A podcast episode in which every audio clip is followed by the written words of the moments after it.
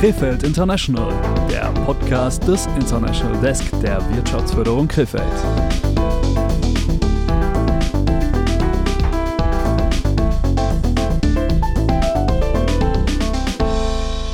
Liebe Hörerinnen und Hörer, herzlich willkommen zu unserer Podcast-Reihe Krefeld International, dem Podcast des International Desk der Wirtschaftsförderung Krefeld. Mein Name ist Ricarda Stamms. Ich bin Ostasienwissenschaftlerin und arbeite als Projektmanagerin beim International Desk der Wirtschaftsförderung.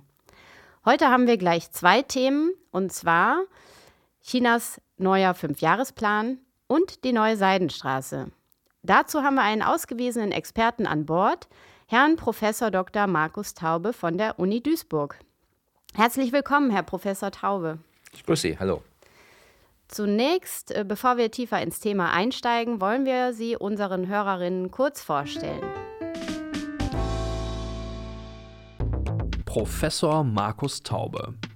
Professor Dr. Taube wurde in Kassel geboren und studierte Sinologie und Volkswirtschaftslehre in Trier und Wuhan. Promoviert wurde er an der Ruhr-Universität in Bochum. Seit dem Jahr 2000 ist er Inhaber des Lehrstuhls für Ostasienwirtschaft China an der Mercator School of Management der Universität Duisburg-Essen. Zudem fungiert er als Direktor des In-East-Instituts für Ostasienwissenschaften und engagiert sich als Co-Direktor des Konfuzius-Instituts Metropole Ruhr. Als Gründungspartner von ThinkDesk, China Research and Consulting hält er engen Kontakt zu Unternehmen und industriepolitischen Akteuren, die sich in China engagieren oder sich mit China befassen. Herr Professor Taube, Warum China? Woher kommt Ihre Leidenschaft und die Faszination für China? Nun, äh, ich muss gestehen, als ich das erste Mal mich mit China auseinandergesetzt habe, als ich angefangen habe, Sinologie und, und VWL zu studieren, war China eines der ärmsten Länder der Welt, unerschlossen, man hat nichts über das Land gewusst und äh, ich glaube, im Endeffekt äh, waren es einfach die Schriftzeichen. Die wollte ich knacken. Ich wollte verstehen, was hinter den Schriftzeichen steht. Und damit bin ich zu China gekommen. Und dann habe ich einfach ganz viel Glück gehabt, dass sich China so enorm, so dynamisch entwickelt hat. Und seitdem habe ich ja eigentlich über mein berufliches Leben hinweg ähm, den Aufstieg einer, einer Gesellschaft, einer Volkswirtschaft im Zeitraffer erlebt. Was andere in 150 Jahren machen, hat China innerhalb von 30 Jahren durchmacht. Mhm. Jetzt sind Sie seit äh, 2000, haben Sie Ihren Lehrstuhl in Duisburg. Ähm, haben Sie sich an die Stadt gewöhnt? Ja, äh, Duisburg hat seinen ganz eigenen Charme und wenn man sich darauf einlässt, dann hat man dort auch äh, ähm, eine sehr gute Zeit. Und äh, was sagen Sie, ist Duisburg die neue China-Stadt Deutschlands? Sie möchte es gerne werden, aber im Endeffekt entscheidet das letztlich China. Ich glaube, wir sollten auch hier in größeren Dimensionen sprechen. Ich glaube nicht, dass Duisburg allein die China-Stadt werden kann. Sie sollten lieber darüber sprechen, dass die Region, das Ruhrgebiet inklusive Düsseldorf, das neue China-Zentrum Deutschlands werden kann. Nur in dieser Dimension macht es Sinn. Duisburg per se ist zu klein. Also man wird da eher regional wahrgenommen äh, aus, aus China. Schauen Sie, ich meine, Duisburg ist im Endeffekt ein kleiner Stadtteil einer von den fast 200 großen Millionenstädten, die wir in China haben. Wir müssen wirklich größer denken. Düsseldorf, äh, Duisburg plus das Ruhrgebiet, äh, plus Krefeld natürlich, ähm, das, das ist eine Dimension, die äh, ein Gegengewicht zu den Playern äh, darstellen kann, mit denen wir es in China zu tun haben. Duisburg und China. Nicht nur ihr Lehrstuhl verbindet diese beiden Pole, sondern auch die neue Seidenstraße. Was ist die neue Seidenstraße? Hier eine kleine Einführung für die Zuhörerinnen. Die neue Seidenstraße. Die Seidenstraße ist ein altes Netz aus Karawanenstraßen, die im 2. Jahrhundert vor Christus für den Transport von Seide, Gold und Luxusgütern genutzt wurden. Die Hauptroute führt von China durch Zentralasien an die Küsten des Mittelmeeres und des Schwarzen Meeres und verbindet so Asien mit dem Westen. Die neue Seidenstraße, auch als One Belt, One Road bekannt, ist ein strategisches, langfristiges Projekt der Kommunistischen Partei Chinas. Ziel? Der Aufbau von Infrastrukturen für Transport, Versorgung und Handel. Ein bekanntes Beispiel ist die 11.000 Kilometer lange Bahnstrecke, die von China über Kasachstan, Russland und Polen verläuft und in Duisburg endet. Bis zu 60 Züge wöchentlich verkehren auf dieser Strecke. Herr Professor Taube, welche Möglichkeiten ergeben sich durch die neue Seidenstraße? Nun, für mich ist wichtig zu sagen, dass die neue Seidenstraße eben nicht einfach nur ein Transportkorridor ist oder ein breit aufgefächertes System von Transportkorridoren zwischen China und Europa, sondern dass ähm, im Endeffekt damit ja auch die Volkswirtschaften dazwischen erschlossen werden. Das heißt, wir sprechen über Kasachstan, wir sprechen über Pakistan, in, nicht Indien, ähm, aber andere Volkswirtschaften, ähm, die an der Seidenstraße dran liegen, wo entlang der Bahnhöfe in den Häfen neue Industriezonen entstehen und diese Volkswirtschaften in die internationale Arbeitsteilung eingebunden werden. Und hier bieten sich großartige Möglichkeiten ähm, zu Investitionen, zum Ausbau von Wertschöpfungsketten äh, als Absatzmärkte etc. etc. Mhm. Werden Sie von Möglichkeiten für Investitionen sprechen? Was müssten deutsche Unternehmen denn beachten, um auch von der Seidenstraße profitieren zu können? Nun, wir brauchen natürlich mehr Informationen. Wir, wir brauchen ähm, Pools, Plattformen, in denen einfach Möglichkeiten, Geschäftsmöglichkeiten transparent werden, gerade für mittelständische Unternehmen, die hier äh, einfach erfahren können, was für Möglichkeiten es gibt. Und es ist sehr, sehr vielfältig. Wir, wir beobachten das momentan relativ genau. Es geht ja nicht immer nur um, um Hightech-Industrien, es geht nicht immer nur um Logistikdienstleistungen, sondern momentan gibt es sehr, sehr spannende Entwicklungsmöglichkeiten ähm, für, für landwirtschaftliche Produkte ja, oder für landwirtschaftliche Technologie, Gewächshäuser etc. etc. Ähm, genauso wie eben die Hightech-Komponenten, wenn wir jetzt die Erschließung von Wasserkraft uns, äh, uns vorstellen und so weiter und so fort. Das heißt, wir brauchen im Endeffekt Plattformen, wo ähm, Projekte bekannt gemacht werden und dann einfach ähm, deutsche Unternehmen, Regionen aus unserer Region ähm, sich überlegen können, wollen sie hier reingehen, ja oder nein. Mhm. Und wie könnten die aussehen? Gibt es da schon Vorläufer Nun, oder es gibt, ein Beispiel? Es gibt tatsächlich schon eine ganze Reihe. Ähm, die Wirtschaftsförderungsgesellschaften sind ja durchaus aktiv. Ähm, es gibt verschiedene Projekte. In Duisburg selber an der Universität haben wir momentan zwei größere Projekte laufen.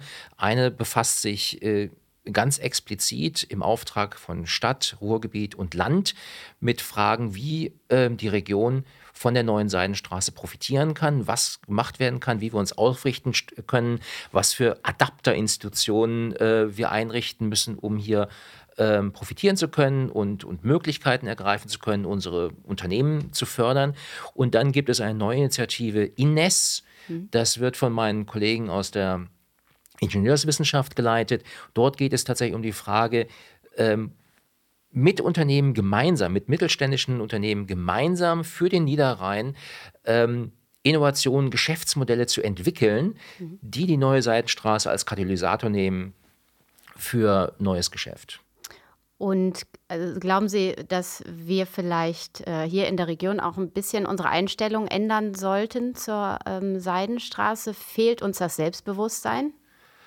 Insbesondere sollten wir aufpassen, dass wir offen bleiben. Momentan beobachte ich leider in den Medien eine sehr, sehr negative, sehr überkritische ähm, Darstellung von allem, was irgendwie mit China zu tun hat. Mhm. Wir sollten sehr offen schauen, worum geht es, wer sind die Akteure, was sind die Ziele ähm, der anderen Seite mhm. und auch unsere. Und dann muss man schauen, wo der Win-Win liegt. Und ähm, ich glaube, es gibt sehr, sehr mehr, viel mehr Potenzial und Möglichkeiten, als wir uns vorstellen. Ich glaube mhm. ehrlich gesagt nicht, dass es an Selbstbewusstsein fehlt, mhm. sondern einfach, man muss rational, kühl, nachdenkend überlegen, was ist das, was ich will und was gibt es.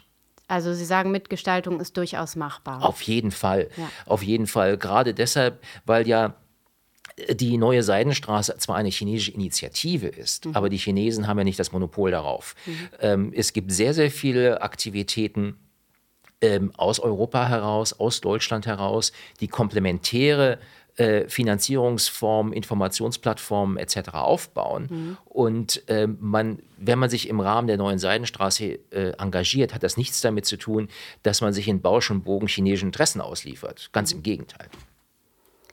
Kommen wir zum anderen Thema, über das wir uns heute austauschen möchten. In diesem Jahr tritt der neue Fünfjahresplan Chinas in Kraft. Bevor wir konkret über die Auswirkungen auf die Außenwirtschaft sprechen, hier einige Fakten zum inzwischen 14. Fünfjahresplan der Volksrepublik China. Chinas 14. Fünfjahresplan. Chinas Fünfjahrespläne gelten als Leitfaden zur wirtschaftspolitischen Orientierung. Angesichts Chinas Bedeutung für die Weltwirtschaft finden sie stets international hohe Beachtung. Die beiden übergeordneten Ziele des 14. Fünfjahresplans sind zum einen die Förderung einer innovationsgetriebenen und umweltfreundlichen Entwicklung in China. Zweitens soll die Stärkung der chinesischen Binnenwirtschaft vorangetrieben werden und als weiterer Eckpfeiler eines neuen Entwicklungsmusters dienen. Beide Ziele sind nicht grundsätzlich neu, werden im neuen Fünfjahresplan jedoch mit deutlich mehr Nachdruck und Konsequenz eingefordert. Über das Jahr 2025 hinaus hat der 14. Fünfjahresplan zudem eine strategische Bedeutung. Die Armut soll in der Volksrepublik China weiter bekämpft werden. Decoupling und Dual Circulation, Herr Professor Taube, sind die beiden zentralen Begriffe in Chinas aktuellem Fünfjahresplan. Was genau ist damit gemeint? Hm. Ähm, schön, dass Sie das ansprechen. Also Decoupling ist, glaube ich, klar. Es geht im Endeffekt um eine Entkopplung. Das ist losgetreten worden von der Trump-Administration, die eine Entkopplung gewünscht hat von China, die gesagt hat, wir sind zu, zu abhängig von diesem einen großen Player und wir wollen insbesondere auch verhindern, ähm, dass China ähm, den Nachholprozess, den Aufholprozess weiter fortführen kann. Mhm. Das heißt, man wollte einen Entwicklungsgap mhm. einen Abstand aufrechterhalten zu China, um einfach im Endeffekt auf der globalen Ebene äh, weiter die, die dominante Rolle spielen zu können. Und ähm, jetzt sehen wir aus der chinesischen Seite eine eine, eine Reaktion, die auf das genau Gleiche hinausspielt, wo jetzt China auch ein Decoupling betreibt und sagt, mhm. wir müssen auch aufpassen, dass wir ähm, nicht zu abhängig werden von anderen Playern, insbesondere aus den USA, aber natürlich auch aus Deutschland. Mhm. Äh, da geht es insbesondere um die große Abhängigkeit Chinas von Hightech, mhm. von Chips, äh, in denen ähm, China eben die eigenen Produktionskapazitäten noch nicht besitzt. Mhm. Und die will man jetzt ähm, aufbauen. Das heißt, das, das Ziel dieses Fünfjahresplans und Folgeperioden ist, China aufzustellen als eine Volkswirtschaft, die im Grunde genommen komplett autark ist, mhm. die sämtliche Technologien, sämtliche Produktionsprozesse eigenständig meistern und bewältigen kann. Mhm. Und ähm, das ist im Endeffekt auch der Hintergrund der Dual Circulation. Das ist nämlich im Endeffekt nichts weiter als ein Begriff für Importsubstitution. Mhm. Man will Importe ersetzen durch eigene Produktion, durch eigene Technologieentwicklung. Mhm. Da man das aber momentan noch nicht kann, braucht man im Endeffekt noch, eine, noch den Import, den, mhm. den, den, den Kontakt zum Ausland, eben für diese im eigenen Land nicht verfügbaren Technologien. China möchte also die Binnenwirtschaft stärken. Mhm. Jetzt stellt sich die Frage, was ist daran neu? Es ist neu insofern, als China in der Vergangenheit doch sehr, sehr stark außenwirtschaftlich aktiv war. Exporte waren wichtig. Ähm, chinesische Auslandsinvestitionen waren ein äh, ganz, ganz wichtiges Element zur, zur, zur Beschaffung von Technologie, ja. ja von, von, zur Nutzung, zum Lernen von dem, was im Ausland geschieht. Und das wird jetzt deutlich zurückgefahren. Und man versucht jetzt wirklich zu sagen, wir haben eine, eine Volkswirtschaft von kontinentaler Größe. Die chinesische Volkswirtschaft ist jetzt bereits die zweitgrößte mhm. der Welt. Und hier müssen wir einfach Nachfrage stärken ähm, und ähm, die, die, ähm, die Wertschöpfungsketten, die Geschäftsmodelle stärker auf die Binnenwirtschaft konzentrieren. Das außenwirtschaftliche Moment etwas runterfahren. Mhm. Das ist das Neue. Ähm, was aber ganz besonders neu ist in diesem Fünfjahresplan, und das ist etwas, was wir noch nie gesehen haben in allen vorangehenden Fünfjahresplänen, ist, dass Innovation eine ganz führende äh, Rolle einnimmt. Innovation steht am Anfang und am Ende des neuen Fünfjahresplans. Mhm. Die, die Ressourcen werden gebündelt auf die Entwicklung, auf die Generierung von neuen Technologien, Zukunftstechnologien. Mhm. Und wenn diese weltwirtschaftlichen Verflechtungen ein bisschen zurückgefahren werden, was bedeutet das für uns als Region, für Europa? Wir bekommen eine neue Form der Globalisierung. Ähm, das heißt, die Idee, dass, dass irgendeine Region der Welt zum, ähm, zur Werkbank der Welt mhm. erneut aufsteigt, das werden wir nicht mehr haben. Wir werden mehr Vor-Ort-Produktion haben. Mhm. Aber wir werden auf einer höheren Ebene weiterhin sehr, sehr intensiven Austausch haben. Mhm. Und das ist das Spannende. Also wir werden nicht mehr weiter sagen, okay, alle Plastikprodukte, alle, alle Handys kommen aus China oder dann irgendwann aus Vietnam und alle unsere T-Shirts kommen aus Bangladesch und Myanmar. Nein, äh, das wird sich weiter, weiter verteilen mhm. im Globus und ähm, wir werden vielfältige Lieferstrukturen haben. Das Spannende für Deutschland ist, und das ist das Schöne eigentlich, weil wir einfach sehr technologiestark sind, ähm, ist, dass das Ganze im Endeffekt auf Maschinen basiert. Es basiert, basiert auf Technologie, auf, auf Prozesstechnologien, äh, in denen Deutschland in weiten Bereichen führend ist. Und das schafft im Endeffekt die Geschäftsmodelle, die, die, die, die, die globalen ähm, äh, Geschäfte für deutsche Unternehmen. Was bedeutet das denn konkret für die Unternehmen in NRW? Haben Sie eine Handlungsempfehlung? Wie kann man sich vorbereiten auf das, was da jetzt passiert? Wie gesagt, äh, wir brauchen auf jeden Fall mehr Informationen. Und zwar ist das eine, eine, eine, eine Bringschuld und eine Hohlschuld. Mhm. Ja, wir haben mit unseren äh, Wirtschaftsförderungsgesellschaften ähm, ein großes Asset. Äh, wir haben verschiedene andere Einrichtungen, BWA zum Beispiel und so weiter und so fort, die hier Informationen bereitstellen. Mhm. Ähm, ich glaube ehrlich gesagt nicht, dass das noch vollständig ausreichend ist. Gerade im Zuge dessen, was mit der neuen Seidenstraße passiert, mit diesem Umbruch im Globalisierungsprozess, glaube ich, brauchen wir noch mehr. Mhm. Und zwar insbesondere für mittelständische Unternehmen. Ja, also das ist im Endeffekt ein Auftrag an die Politik. Mhm. Auf der anderen Seite brauchen wir aber auch einfach Unternehmer. Wir brauchen Geschäftsführer, die einfach sehen, was dort passiert und sich ganz bewusst mit der Frage auseinandersetzen, wie kann ich mein Geschäftsmodell skalieren? Wie kann ich das, was ich bislang mit der Türkei gemacht habe, auch mit Kasachstan machen? Blicken wir zu den Themen Smart Cities und künstliche Intelligenz, äh, in denen China ganz weit vorne ist. Ähm, für uns vielleicht auch als Vorbild? Glauben Sie, wir sollten da mal hinschauen, uns was abschauen? In China haben wir eine Gesellschaft, äh, wo insbesondere die jungen Leute, aber im Endeffekt die gesamte Gesellschaft, ähm, private Daten in einem Maß teilt, wie es für uns unvorstellbar ist. Haben Sie ein Beispiel? Nun, im Endeffekt schauen sich die, die großen äh, Super-Apps an, die auf chinesischen Handys drauf sind. Ähm, da wird alles preisgegeben, was man, was man hat. Und ähm, äh, Sachen wie, wie, wie ähm, WeChat und, und, und die Zahlungsdienstleistungen und so weiter und so fort. Dort werden ja aus verschiedensten Lebensbereichen hinaus Daten gesammelt und gebündelt und an ein Unternehmen abgegeben. Aber ist das Dazu, bei uns nicht ähnlich? Es ist ähnlich, aber das ist in China nochmal eine Dimension höher. Mhm. Und dazu kommt eben ähm, die, ähm, die chinesischen äh, Überwachungssysteme, schauen sich die großen Städte an, die mit, mit äh, Gesichtserkennungskamerasystemen äh, gepflastert sind. Ja. Äh, wir haben ein letztlich autoritäres Regime, mhm. ähm, in dem ähm, das Individuum doch hinter der Gesellschaft bzw. dem Partei Parteiinteresse zurückzustehen hat. Und ähm, das ist schon ein bisschen knifflig. Mhm. Ja? So, aber das sollte jetzt eigentlich nur mal eine Einführung sein zur Smart City, denn Smart City ja. ist natürlich immer datenbasiert.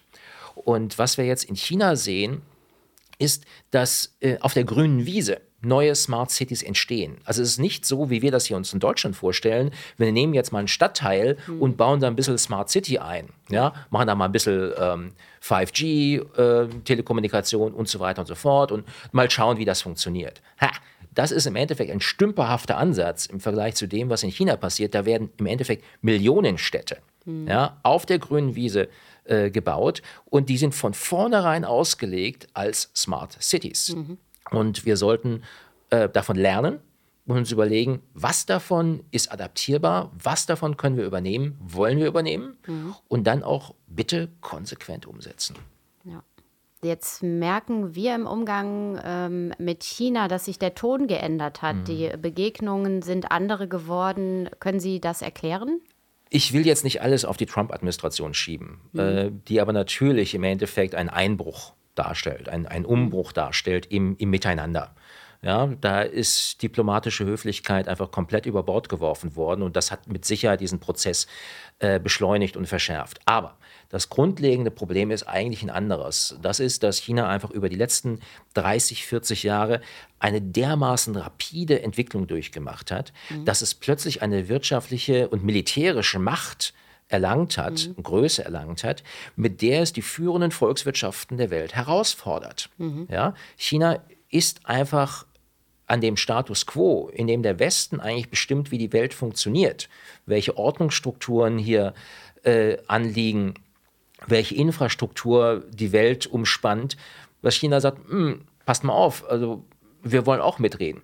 Mhm. Ja, und selbstbewusster sie, geworden. Sie sind deutlich selbstbewusster mhm. geworden und ähm, tragen das jetzt eben insbesondere unter der Xi Jinping-Regierung ähm, nach außen. Und auf der anderen Seite haben wir ganz tief drin so ein, so ein grundsätzliches Minderwertigkeitsgefühl, mhm. so ein Minderwertigkeitskomplex, mhm. der einfach resultiert aus dem dynastischen Niedergang über 150 Jahre hinweg von 1800 bis, bis 1950, dann aber auch die, die Kulturrevolution.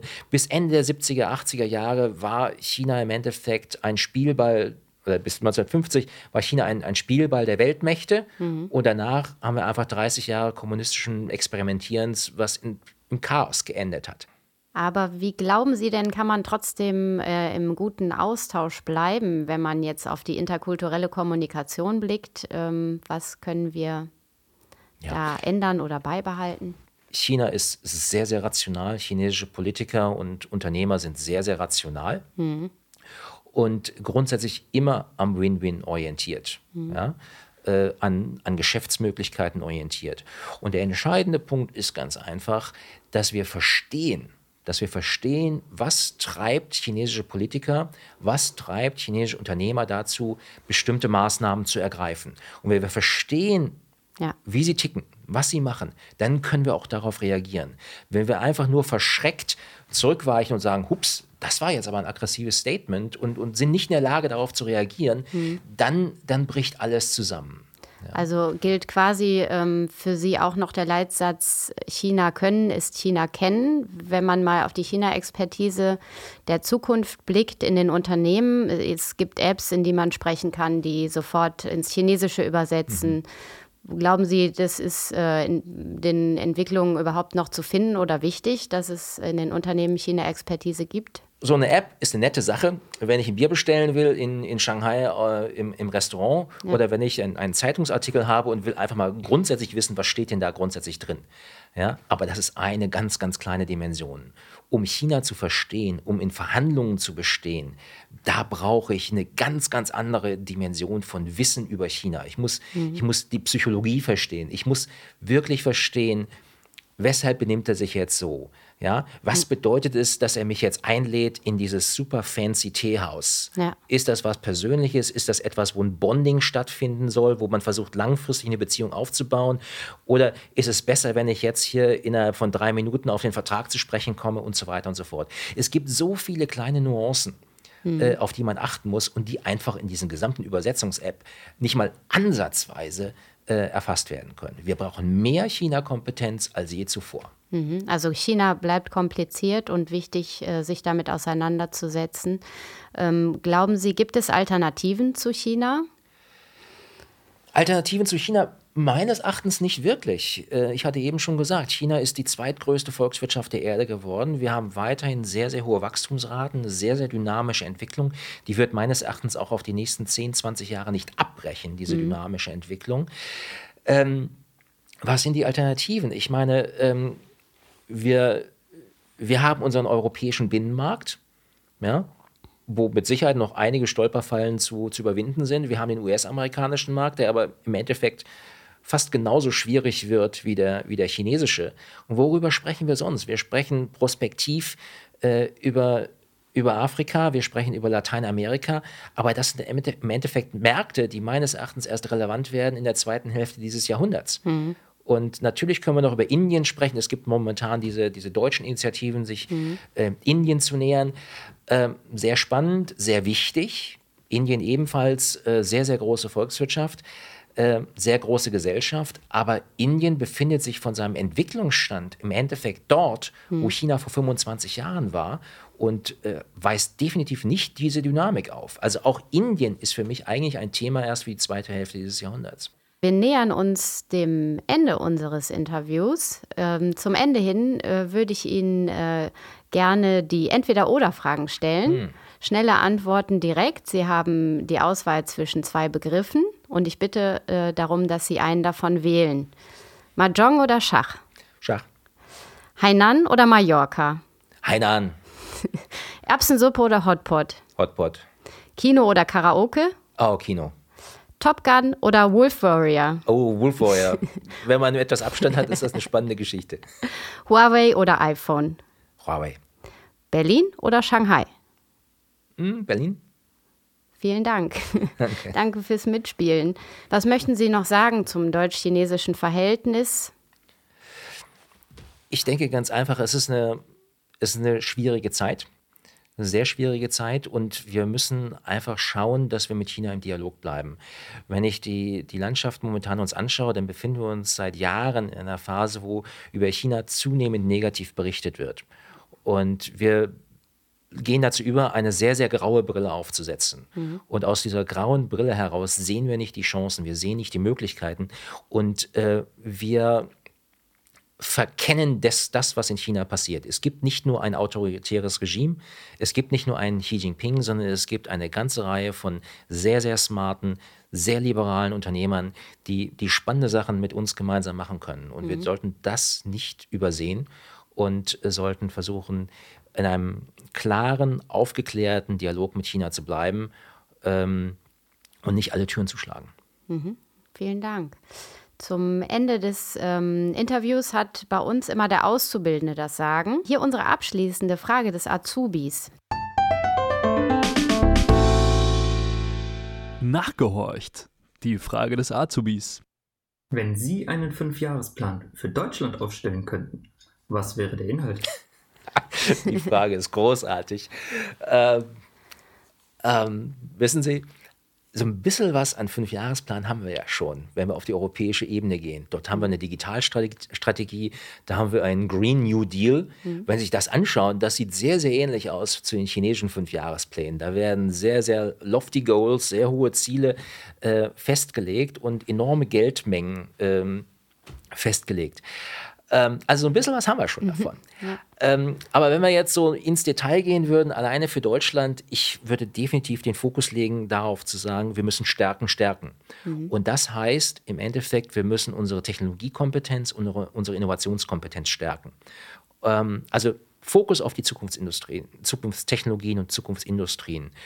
Und Ansonsten, was ist die andere Stärke der deutschen Volkswirtschaft? Das sind die mittelständischen Unternehmen. Mhm. Und hier müssen wir ebenfalls, glaube ich, eine neue Initiative starten. Einfach mittelständische Unternehmen weiter stärken, mittelständischen Unternehmen den, den Weg in die Weltwirtschaft leichter machen. Mhm. Durch Informationsangebote, durch Technologiepartnerschaften. Mhm. Ja? Ähm, und ähm, hier einfach die, das Fundament dessen, was das Wirtschaftswunder Deutschlands in den letzten 50, 70 Jahren ausgemacht hat, mhm. auch in die, in die Zukunft zu tragen. Jetzt sieht es so aus, als würde man dieses Jahr nicht so leicht nach China reisen können. Vielleicht geht es nächstes Jahr wieder einfacher. Was möchten Sie als erstes tun, wenn Sie in China wieder sind? Das Erste, was ich tun werde, ist, ähm, ich werde in irgendeine kleine Garküche gehen an der Straße und mit äh, und, und schauen, was es dort an, an leckeren neuen Sachen gibt. Ja, das kann ich gut verstehen. Das, da würde es mir genauso gehen. Prima, vielen Dank, Herr Professor Taube, für das Gespräch. Ich danke Ihnen.